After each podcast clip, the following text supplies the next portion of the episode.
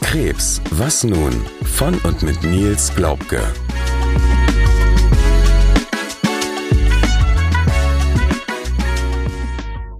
Herzlich willkommen zu unserer neunten Folge des Podcasts Krebs, was nun? Neben mir darf ich wieder Nils begrüßen. Herzlich willkommen. Hallo Sarah. Und wenn Nils neben mir sitzt, sind wir nicht alleine. Uns gegenüber sitzt Torben. Auch dir ein herzliches Willkommen. Hallo ihr beide. Ja, wer Torben ist, warum er uns gegenüber sitzt und warum er uns vielleicht nicht das letzte Mal gegenüber sitzen wird, wird uns Nils jetzt einmal näher erläutern, welche Intention da genau hintersteckte, dass Torben von sich aus die Initiative ergriffen hat, wird Torben dann im Anschluss uns selber erklären. Ja, Torben hat uns äh, eine E-Mail geschrieben und ja, dann haben wir erstmal so ein bisschen hin und her geschrieben und uns äh, kennengelernt, ausgetauscht. Und dann sind wir auf die Idee gekommen, dass Torben doch Gastauftritte in unserem Podcast haben könnte, denn äh, Torben ist Arzt. Torben kann ja die Hintergründe erklären, warum ein Arzt vielleicht diese oder jene Entscheidung äh, ja so getroffen hat. Oder dass wir den Weg hinter den Kulissen irgendwie besser verstehen ähm, wieso Ärzte sich für bestimmte Methoden oder Aussagen irgendwie äh, entschieden haben. Und das war eine, ein, eine einmalige Gelegenheit, dass wir äh, Torben damit einbinden. Torben ist genauso alt wie ich, das macht das Ganze natürlich auch äh, für uns einfacher. Wir verstehen uns sehr, sehr gut. Ja, es wird also in den nächsten Folgen dann ab und zu äh, Torben als äh, Special Guest praktisch in die Folge kommen und äh, ja, uns das ein oder das andere erklären und wir können auch das ein oder andere dann fragen und natürlich auch die Zuhörer auch. Ja, Torben, und jetzt äh, darfst du uns mal erzählen, äh, aus welchem Grund du die E-Mail geschrieben hast. Oder äh, ich glaube auch vielleicht ganz gut wäre, warum du so lange gewartet hast. Ähm, ja, erstmal vielen Dank, dass ich hier sein darf bei euch beiden. Ähm, genau. Also angefangen hat das Ganze, indem mir euer Podcast ähm, bei Social Media vorgeschlagen worden ist. Dann habe ich mir die Folgen, die zu dem Zeitpunkt draußen waren, angehört und habe als erstes gedacht, oh, die beiden sind ganz schön sympathisch. Ähm, das war schon mal ein guter Start. Natürlich ähm, hat mich dein Schicksal oder euer Schicksal auch persönlich betroffen gemacht. Wie du schon gesagt hast, wir sind ein Alter. Du hast eine Krebserkrankung und ähm, eben aus meiner beruflichen Erfahrung hera heraus weiß ich, was damit verbunden ist. Genau. Und mir ist halt dann aufgefallen, in dem Podcast waren so ein paar Sachen medizinisch, wie ich schon gesagt habe, unsch oder wie ich in der E-Mail geschrieben habe, unscharf. Ähm, da habe ich dann dir einmal geschrieben, was, was man da vielleicht noch ein bisschen anders darstellen könnte und so ist der Kontakt dann zustande gekommen. Dann haben wir erst E-Mails hin und her geschrieben, haben uns dann getroffen und das ist dann einfach so gewachsen und ich habe mir dann im Verlauf äh, gedacht, wenn ich Leuten mit meiner medizinischen Expertise helfen kann, ein besseres Verständnis zu bekommen oder denen die Angst zu nehmen, weil das ist halt ein ganz wichtiger Punkt, ähm, den ich hier verfolgen möchte in dem Podcast. Gerade in der Onkologie hat sich in den letzten 15, 20 Jahren so viel getan. Neue therapeutische Verfahren, diagnostische Verfahren sind verbessert worden dass einfach das, was bei vielen Menschen noch im Kopf vorherrscht, die Diagnose Krebs bedeutet, gleich, ich muss bald sterben, eben nicht mehr der Fall ist, dann mache ich das gerne. Ja, wir beide oder wir alle, wir drei dann das gleiche Ziel, ne? Dass wir praktisch die Angst vor dem K-Wort nehmen wollen und äh, den Leuten zeigen wollen, dass es halt auch neue Behandlungsmethoden gibt, die das Ganze irgendwie anders ausgehen lassen kann. Ne? Das ganz, ist ja so eine Gemeinsamkeit. Ganz genau so ist es. Also ähm, Gerade du bist ja das beste Beispiel. Wenn man sich deine Krankengeschichte anschaut, du profitierst enorm von diesen neuen Therapieverfahren. Letztlich bekommst du diese die Tablette Tagrisso jetzt, weil es auch neue diagnostische Verfahren gibt. Man hat die Mutation bei dir gefunden. Tagrisso wirkt genau an dieser oder gegen diese Mutation. Und ähm, wenn man eben in diesem Podcast zeigen kann, was heutzutage alles möglich ist, dann soll das den Leuten einfach auch Hoffnung geben. Ja, und dazu kommt dann, dass du, wie du schon sagtest, so ein bisschen die Unschärfen rausnehmen kannst. Äh, wir haben ja, glaube ich, in der letzten Folge, Sarah, glaube ich, den Pleuraguss irgendwie nochmal berichtigt, ne? dass nicht Wasser in der Lunge ist, sondern im äh, Pleuraspalt. Ja, und für sowas äh, haben wir dann nochmal Trauben in der Hinterhand ab jetzt. Genau. Und dient natürlich auch dazu, wenn unsere Zuhörer Fragen haben, die einen medizinischen Hintergrund haben. Sicherlich können wir aus Nils Geschichte heraus das ein oder andere beantworten. Nichtsdestotrotz ist es nochmal was anderes, wenn wir einen Mediziner an der Hinterhand haben und da nachfragen können. Nichtsdestotrotz muss man einfach sagen, wir sind nicht hauptberuflich Mediziner, also wir beide. Und äh, du bist es schon. Ich bin schon, ja. Ähm, aber wir möchten halt jedem unserem Zuhörer immer raten, wir beantworten gerne jegliche Fragen, aber wendet euch in allererster Linie vertrauensvoll an euren Hausarzt oder euren Onkologen, wenn ihr zu eurer persönlichen Krankengeschichte eine Frage habt. Dann war es so, dass wir gesagt haben, Gewisse medizinische Unschärfen waren vorhanden. Die ganze Geschichte hat schon einen sehr, sehr tiefen Einstieg gefunden. Wir sind sehr detailliert in Nils Geschichte eingestiegen und haben dann im gemeinsamen Gespräch mit dir auch gesagt, vielleicht ist es sinnvoll, im Rahmen dieses Podcasts und auch im Rahmen der ersten Folge mit dir einmal das Feld von vorne aufzuräumen und zu sagen, okay, wir klären erstmal ein paar Begrifflichkeiten, die das ganze Thema Krebs um, umtreiben sozusagen, bevor wir immer spezieller werden in den Folgen mit dir. Ja. Und damit wollen wir in der heutigen Folge direkt starten und zwar mit der ersten Frage, wie entsteht eigentlich Krebs? Ja, das ist eine sehr komplexe Frage, wie entsteht eigentlich Krebs? Bevor wir uns mit der Entstehung auseinandersetzen, sollten wir vielleicht erstmal ein paar Begriffe definieren, damit wir auch zukünftig wissen, wovon wir sprechen. Also zum Beispiel ein Begriff, der einem immer wieder über den Weg läuft, ist halt der Begriff Tumor. Ja, der Patient hat einen Tumor. Ähm, was heißt das denn jetzt? Also erstmal ganz einfach gesagt, Tumor ist das lateinische Wort für Geschwulst und hat noch gar nichts mit Krebs zu tun. Ähm, ich habe mich vor kurzem an der Hand gestoßen, das ist angeschwollen, da hätte ich auch sagen können, ich habe einen Tumor an der Hand und das war kein Krebs. Also erstens kann man festhalten, das Wort Tumor hat nicht per se was mit Krebs zu tun. Es ist richtig, dass sich das im allgemeinen medizinischen Sprachgebrauch so eingebürgert hat, dass wenn man sagt, der Patient hat ein Tumorleiden der Lunge, wenn das ein anderer Arzt zu mir sagt, dann weiß ich, okay, oder gehe davon aus, okay, der hat Lungenkrebs. Mhm. Ganz einfach. Das, ähm, wie gesagt, ist hat sich so im allgemeinen Sprachgebrauch eingebürgert, aber erstmal per se hat das nichts mit Krebs zu tun. Die nächsten beiden Begriffe, die ich da ein bisschen auseinanderdröseln möchte, sind bösartig und gutartig. Also bösartige Zellveränderungen, das ist der klassische Krebs. Der richtige Ausdruck wäre eine maligne Neoplasie oder ein Malignom. Ja, dann weiß ich hundertprozentig, wenn das in einem Arztbrief steht, der Patient hat Krebs. Ganz einfach.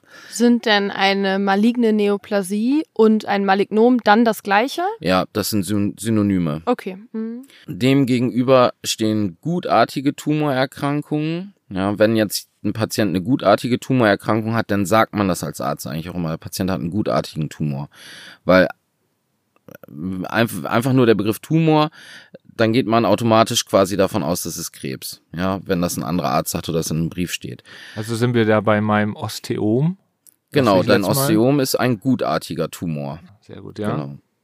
Ja, wie unterscheidet man jetzt zwischen bösartig und gutartig? Da sind wir eigentlich auch schon mittendrin, die Entstehung zu erklären, weil sich diese beiden Veränderungen eben total unterschiedlich verhalten. Denn Krebs ist mal ganz einfach gesagt eine Zellwucherung, die sich nicht mehr an die Regulationsmechanismen im menschlichen Körper hält. Ja, das sind Zellen, die wachsen, wie sie möchten, wenn der Körper ihnen quasi sagt, sie sollen nicht mehr wachsen, dann tun sie es trotzdem. Ähm, und das liegt daran, weil es eine Störung gibt zwischen Zellteilung, das nennt man fachlich, ist das die Mitose, und dem programmierten Zelltod oder Zellsterben im menschlichen Körper, das ist die sogenannte Apoptose. Also es ist normal, dass in jedem gesunden Menschen immer Zellen auch sterben. Die sollen sterben, das ist richtig so. Ähm, aber wenn Zellen halt sterben sollen und es nicht tun, dann halten sie sich eben nicht mehr an das allgemeine Gleichgewicht im menschlichen Körper. Und das ist eben bei Krebs der Fall. Und ähm, diesen, diesem Verhalten liegen immer Veränderungen im Erbgut zugrunde. Ja, Erbgut, das ist die DNA. Jede Zelle hat einen Zellkern, also ich will jetzt gar nicht zu sehr in die Tiefe einsteigen. Und im Zellkern liegt die DNA. Und das ist quasi der Bauplan. Das muss man sich so vorstellen. Wenn man ein Haus baut, ja, dann gibt es auch einen Bauplan, da guckt man rein, so, das wird so und so gemacht. Und eine Mutation ist eine Veränderung in diesem Bauplan. Das heißt, es tritt eine Mutation ein, aus welchen Gründen auch immer. Ja, das können äh, schädliche Stoffe sein, Rauchen, radioaktive Strahlung, UV-Strahlung. Dann kommt es zu einer Veränderung im Erbgut. Dann teilt sich die Zelle und dann ist diese Mutation auch in der nächsten Generation der Zelle vertreten. Es gibt Krebserkrankungen, da reichen zwei Mutationen. Es gibt welche, die brauchen zehn Mutationen, um zu Krebs zu werden. Das ist unterschiedlich von Tumorart zu Tumorart. Aber das Entscheidende ist halt eben, desto mehr Mutationen, desto höher das Risiko, dass Krebs entsteht. Heißt jetzt, wenn du sagst, Krebsarten brauchen zehn Mutationen, dass sich die Zelle zehnmal geteilt haben muss oder dass an zehn Stellen im DNA-Strang sozusagen Fehler vorliegt? Genau, Was? nee, dass, dass sich an zehn Stellen im DNA-Strang, äh, dass da Fehler sind. Okay. Und das Entscheidende ist auch wiederum, wo sind diese Mutationen, an welchen Genen im, in der DNA. Denn es ist halt wichtig zu wissen, es gibt viele Gene in der DNA, die sind dafür zuständig, aufzupassen, dass eben bei der Zellteilung, beim Zellsterben, dass das richtig abläuft. So, und jetzt, wenn ich zum Beispiel ein Gen nehme, das eigentlich dafür zuständig ist, dafür zu sorgen, dass eine Zelle abstirbt, also eben Apoptose passiert und da eine Mutation eintritt an diesem Gen und dass die Apoptose eben nicht mehr äh, so ohne weiteres durchgeführt werden kann, ja, dann stirbt die Zelle nicht ab. Das ist schon mal ein Vorteil für, für Zellen, die sich zu Krebs entwickeln wollen. Ne? Ich glaube, das ist nachvollziehbar. Und ähm, es gibt zum Beispiel auch Gene, die letztlich dafür zuständig sind, um solche Schäden in der DNA zu reparieren. Und wenn da eine Mutation drinne stattfindet, dann kann halt keine Reparatur mehr passieren.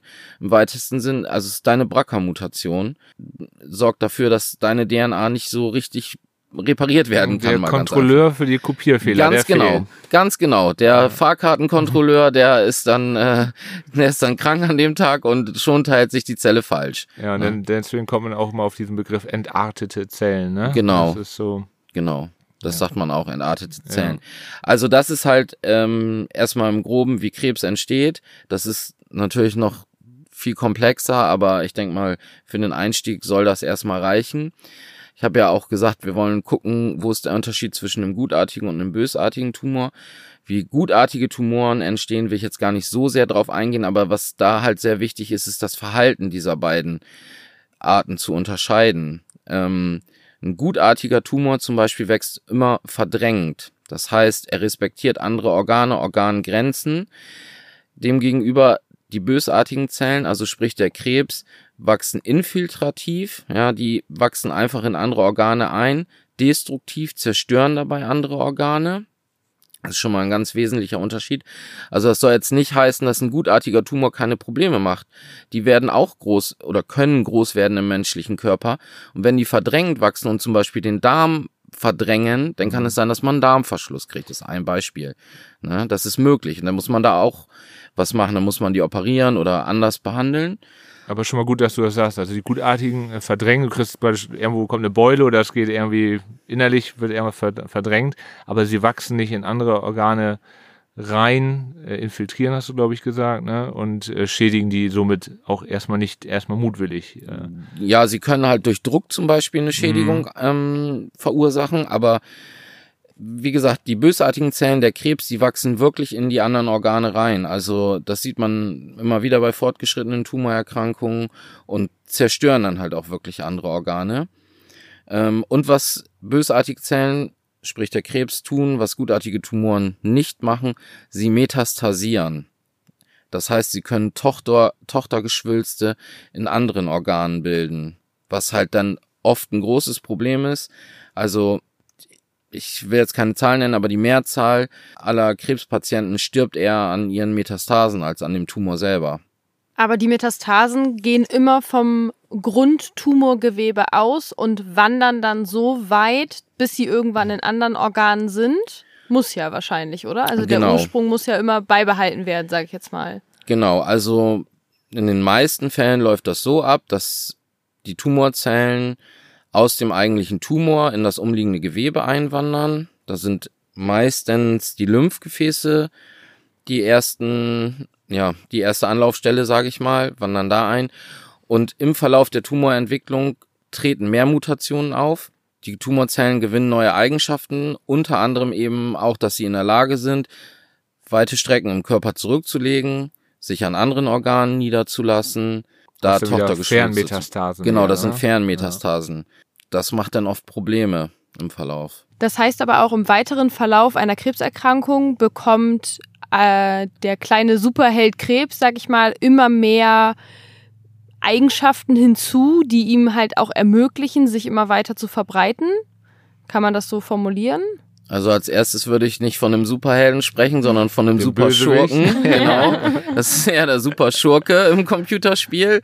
Aber ja, so im Groben kann man sich das vorstellen. Mhm. Ja, genau.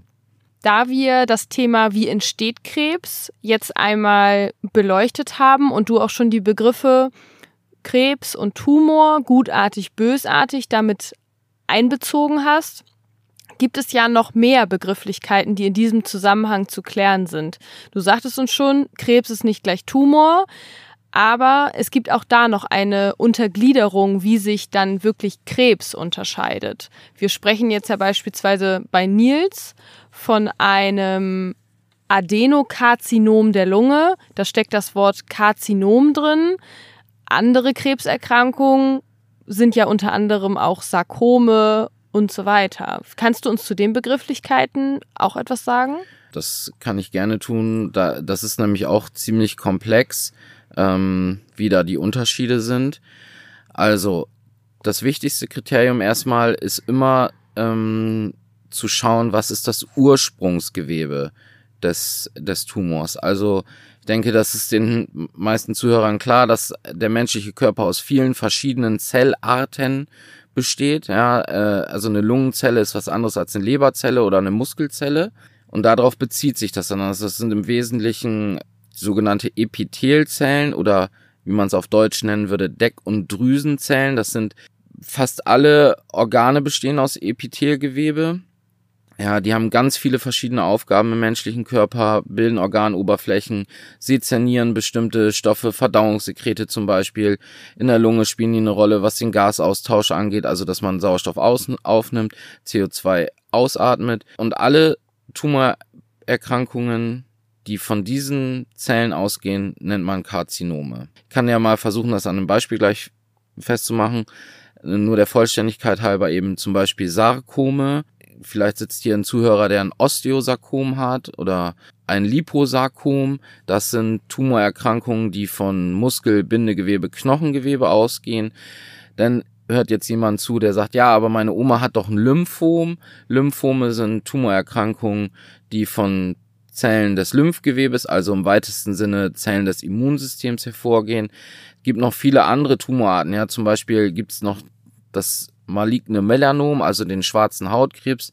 Der geht aus von den sogenannten Melan Melanozyten. Das sind die Zellen in der Haut, die zum Beispiel dafür sorgen, dass wir braun werden, wenn wir in die Sonne gehen. Deswegen zum Beispiel auch UV-Schutz wichtig, weil zu viel Sonne regt die zur Zellteilung an und das wiederum kann halt dazu führen, dass ein Tumor entsteht. Also bin ich eigentlich nur braun, weil die Zellen sich schützen wollen. Ähm, ja, also im weitesten Sinne das Melatonin ist äh, für, für den Schutz der Haut da, aber ähm, wenn du jetzt in die Sonne gehst und zu viel in der Sonne bist, dann werden die halt aktiv, die Melanozyten, sag ich mal, produzieren viel Melatonin, teilen sich viel und dann ist das Risiko, dass eben ein Tumor entsteht, höher. Ne? Ja, sorry für die äh, allgemein, äh, ja, Allgemeinwissensfrage, aber es hat mich eben interessiert. Dann habe ich auch noch eine zu dem Thema. Gerne. Und zwar, ähm, was hat es denn dann mit diesen Leberflecken auf sich, die man auch bekommt, wenn man gehäuft in der Sonne ist oder mehr bekommt auf jeden Fall? Ja, das sind Leberflecken, wie man im Volksmund sagt oder wie man medizinisch sagt, es sind das sogenannte Nevi. Das sind eben Anhäufungen von Melanozyten Ähm, also eben den Zellen, die dafür sorgen, dass man braun wird. Leberflecken sind ja in der Regel auch braun. Und äh, klar, desto mehr ich in der Sonne bin, desto mehr teilen sich meine Melanozyten und ich bekomme mehr Leberflecken unter Umständen.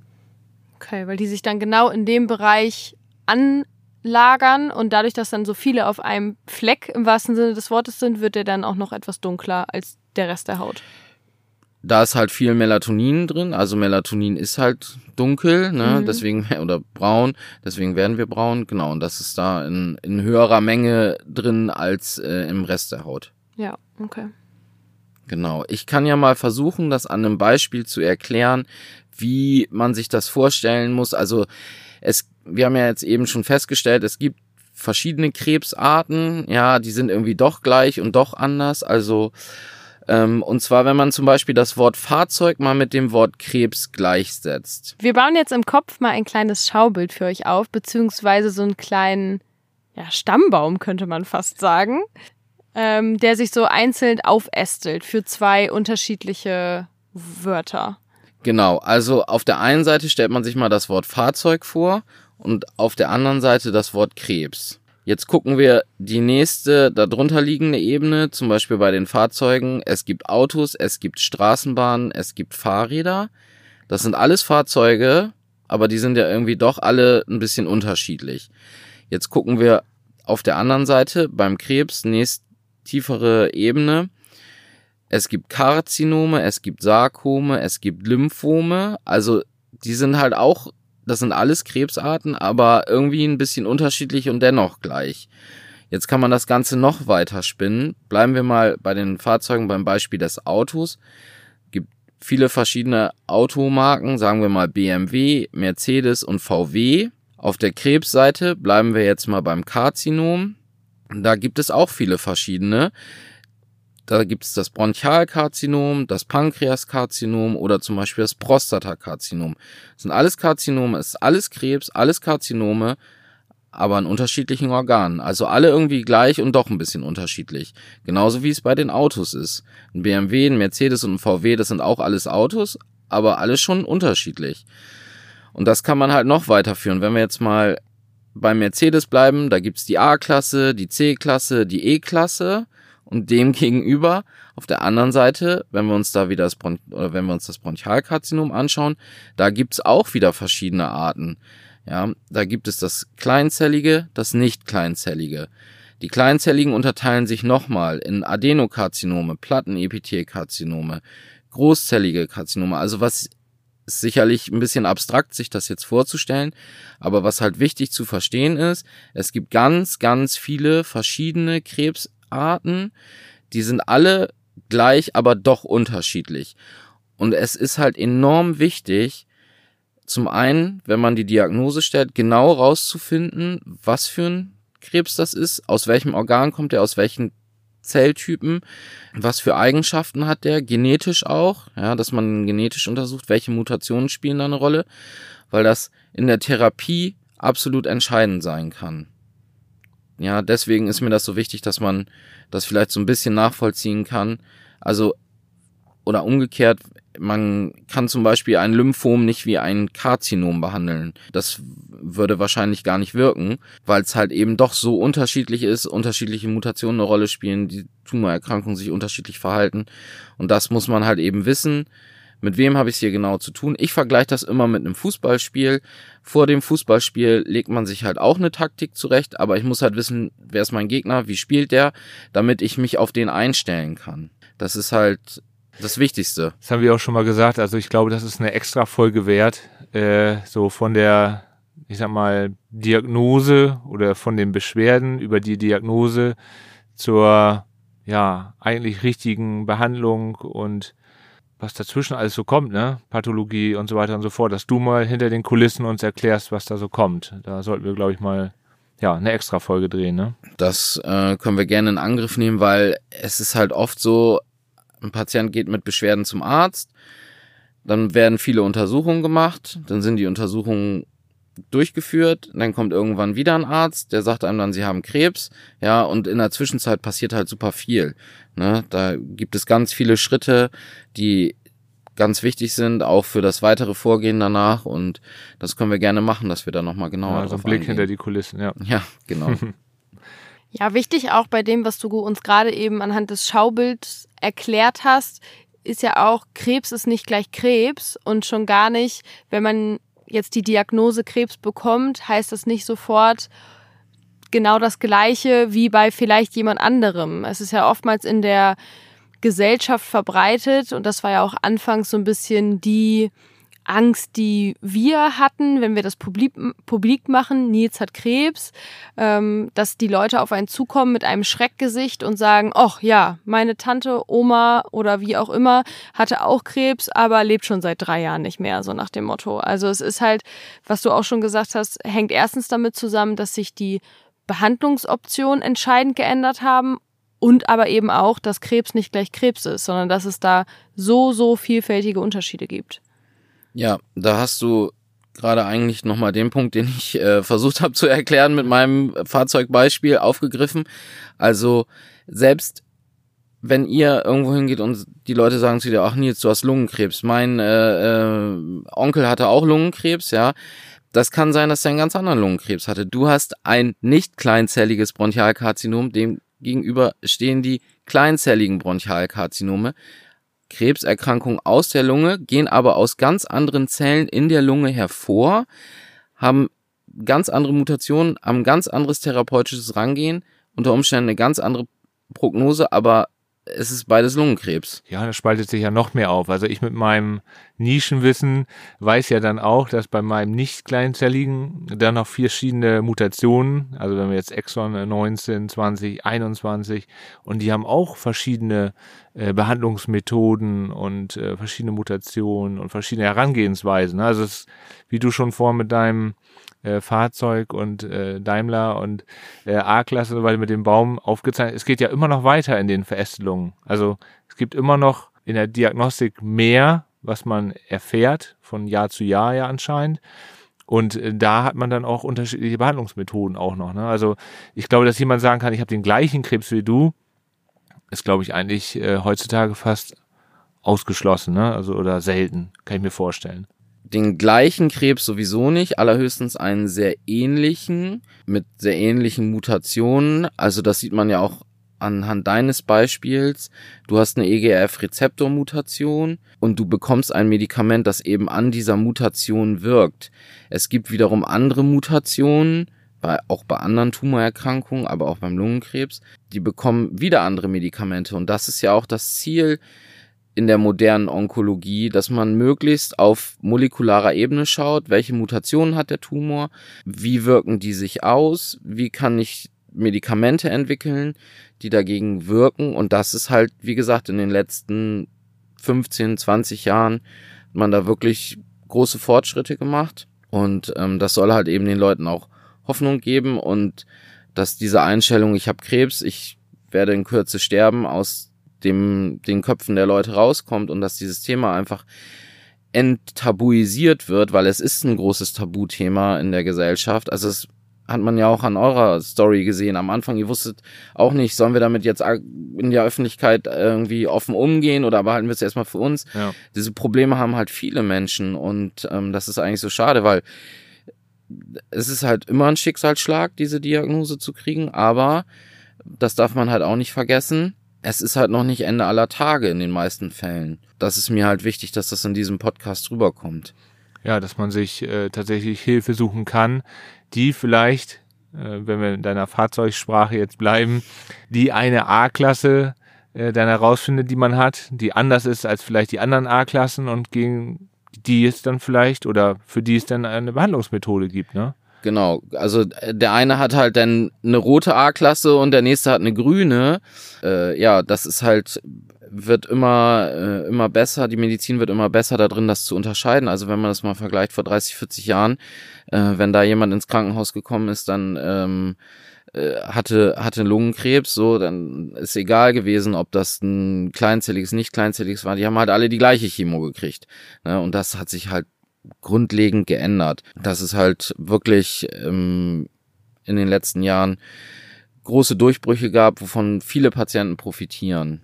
Ja, ja, das war so einer meiner oder ein, ein großer emotionaler Punkt bei mir. Ähm, mir hat mal eine, eine Ärztin gesagt, das war auch im, äh, in der Uniklinik, man musste ja den Stammbaum so vorweisen und meine Oma ist 1999 schon gestorben, also auch relativ früh. Und die hat dann auch gesagt, ja, den Tumor hätten wir, äh, also heutzutage ist das eine Leichtigkeit geworden, das zu heilen. Ne? Und das ist dann schon echt äh, ein mulmiges Gefühl, ne? dass man weiß, okay, wir sind jetzt 24 Jahre weiter ähm, und die manche hätten dann gerettet werden können. Ne? Also und die hat damals ja auch einen nicht üblichen Aufwand, sondern darüber hinaus betrieben, ja, mit genau. ganzheitlichem Ansatz, auch damals schon. Und es hat trotzdem nichts genützt, sage ich mal.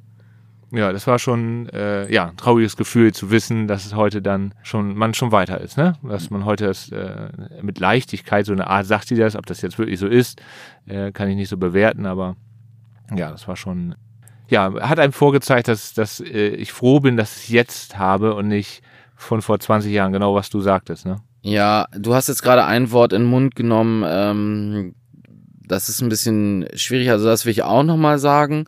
Und zwar ist das das Wort Heilung. Also das Ziel ist es bei den meisten Tumorerkrankungen, äh, äh, anders gesagt, es ist natürlich immer das Ziel, eine Erkrankung zu heilen, aber bei den meisten Tumorerkrankungen geht das auch mit den heutigen Methoden noch nicht, sondern die Tumorerkrankung in ein chronisches Stadium zu überführen. Also, wie es halt eben bei dir ist, du bekommst dein Tagrisso, gehst regelmäßig zu Kontrolluntersuchungen und man sieht halt, der Tumor ist, ich sag mal, ruhig. Ja, konstant, der verändert, ja. der ist konstant, der verändert sich nicht, der lässt dich in Ruhe, du lässt ihn in Ruhe und ähm, hoffentlich bleibt das noch viele, viele Jahre so. Ich hoffe, ich lasse ihn nicht in Ruhe, aber ja, ja, aber, ich weiß, aber weißt, was ist, ich meine. Ich weiß auch, was du meinst und das ist ja gerade auch das äh, Ziel auch dieses Podcasts, dass man dieses K-Wort, was du ja sagtest, in in eine ja, chronische Krankheit überführt. Ist jetzt ein, ein, krasses Beispiel, aber dass es vielleicht irgendwann so wird wie jemand, der Diabetes hat, ne? Also man sagt, man hat irgendwie einen Sensor und sagt, ich brauche noch ein bisschen von dem Medikament oder oder das, damit es ein bisschen konstant bleibt, ne? Aber das wäre ja ein, das wäre ein Traum, ne? Wenn es so wäre. Wenn ihr äh, Toms Gesicht gerade sehen könntet, wie sich in ihm alles zusammenzieht, wenn Nils versucht, ein medizinisches Phänomen wie Diabetes zu erklären, ist herrlich. aber ja, das ist ja gerade äh, dieses äh, Realität und, und äh, meine Welt, äh, dass wir das ein bisschen hier zusammenbringen mit der, mit der ärztlichen Seite von Torben und äh, das, was ich versuche zu erreichen. Ne?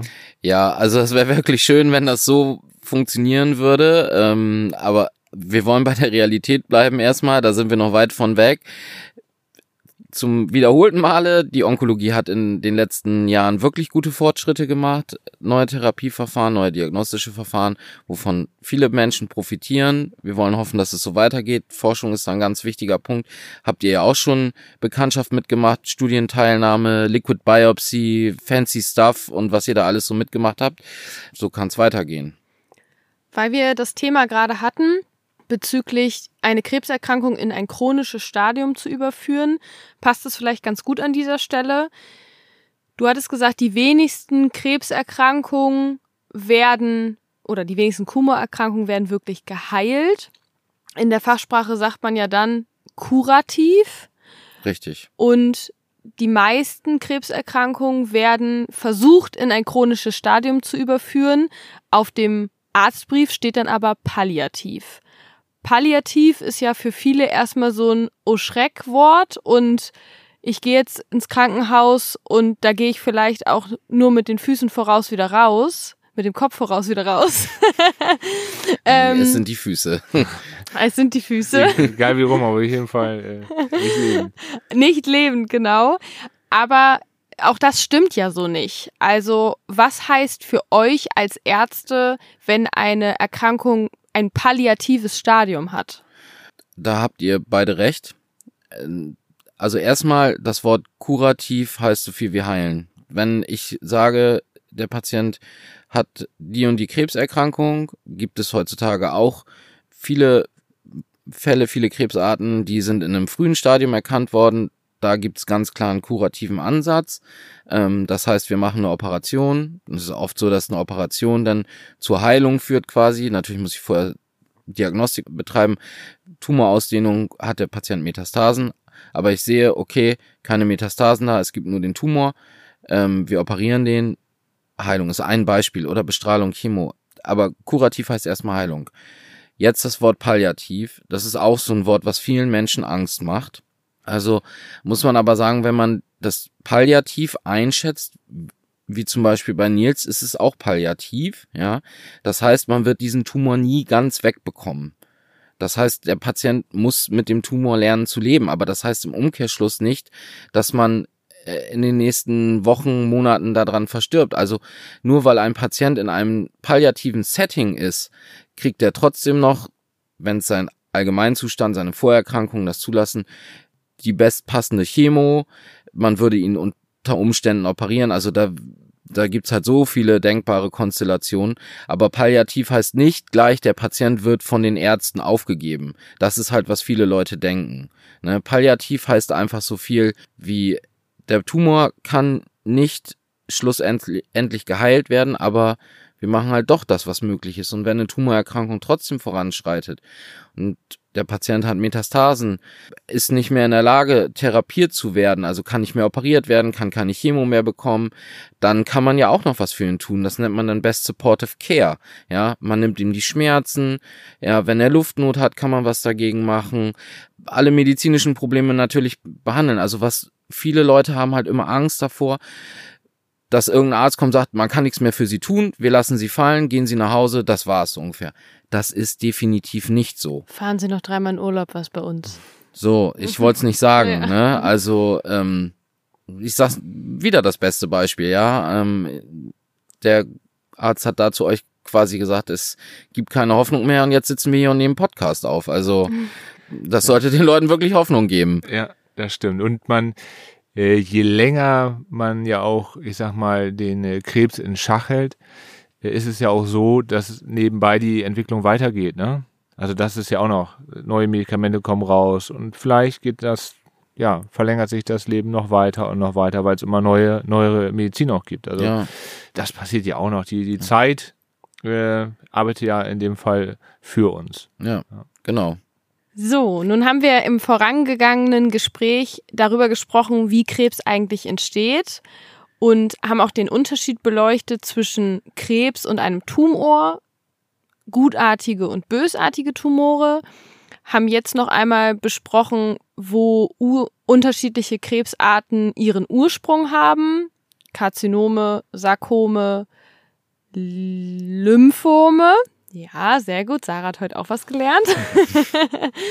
und jetzt zum Abschluss hatten wir noch einmal das Thema Palliativ und Kurativ. Ziel ist es natürlich, eine Krebserkrankung in einen chronischen Verlauf zu bringen. Nichtsdestotrotz ist das oberste Ziel, gar nicht erst an Krebs zu erkranken. Auch wenn das natürlich jeden zweiten von uns statistisch gesehen im Laufe seines Lebens einmal erwischt gibt es nichtsdestotrotz ein paar Dinge, die man selber tun kann, um das Risiko, eine Krebserkrankung zu bekommen, möglichst gering zu halten. Welche sind das, Torben? Ja, da gibt's vieles, was man tun kann und das sind eigentlich ganz einfache Sachen. Also das, ich meine, es war die Deutsche Krebsgesellschaft, hat da mal die zehn goldenen Regeln gegen Krebs definiert. Ähm, erste Regel ist nicht rauchen. Rauchen verursacht Lungenkrebs ja, jede Form von Lungenkrebs, aber ähm, weiß man eben auch, dass äh, das allgemeine Tumorrisiko dadurch erhöht ist. Übergewicht vermeiden, Bewegung, gesunde Ernährung, UV-Strahlung meiden, aber zum Beispiel auch etwas speziellere Sachen, zum Beispiel sich ähm, gegen Hepatitis B impfen lassen. Das habe ich jetzt gar nicht erwähnt am Anfang, aber zum Beispiel viele Viruserkrankungen, die chronisch verlaufen können, zu Tumorentstehung führen. Hepatitis B ist eine davon. Findet man im Internet, sucht man zehn goldene Regeln gegen Krebs. Ja, ich denke mal, wir packen die dann in die Show Notes äh, und verlinken die. Dann äh, sind die für die Zuhörer viel, viel schneller zu finden. Genau, da haben die Zuhörer was an der Hand und ähm, können sich daran orientieren. Also unterm Strich kann man halt sagen, gesunder Lebensstil das ist also jetzt zum Beispiel, also bei mir haben wir ja letztes Mal schon gesagt in der Update-Folge, also Bewegung ist äh, sehr wichtig und tue ich äh, also wesentlich mehr als vorher. Also das muss ich schon zugeben. Äh, man hat doch vorher ziemlich viel Zeit wegen der Arbeit natürlich auch vor dem PC verbracht und so. Das tut mir schon sehr, sehr gut. Ja, gucken wir uns mal an, diese äh, zehn goldenen Regeln oder zehn Regeln. Ich weiß nicht, ob sie golden sind, aber die zehn Regeln.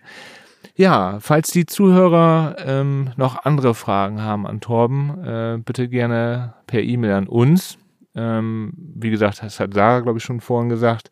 Keine äh, Fragen, die eigentlich, äh, ich sag mal, für euren Onkologen sind. Spezielle Fragen äh, an den Onkologen sollen natürlich auch da bleiben. Aber wir haben äh, Torben nun mal jetzt in unserem Team und äh, kann vielleicht allgemeine Fragen beantworten, die sonst nicht in so eine Onkologenstunde reinpassen. Äh, also gerne E-Mail an die bekannte E-Mail-Adresse und dann, ja, werden wir die einfließen lassen in die nächsten Folgen.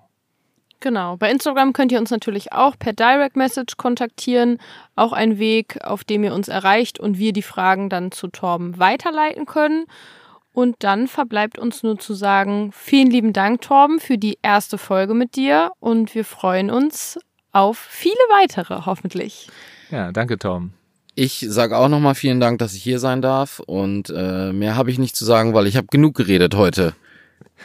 Dann äh, bis zum nächsten Mal. Bis zum nächsten Mal. Ciao. Tschüss. Das war Krebs, was nun? Abonniert diesen Podcast, um nichts mehr zu verpassen. Und solltet ihr Fragen oder Anregungen haben, kontaktiert uns gerne per E-Mail an post@krebswasnunpodcast.de oder via Instagram.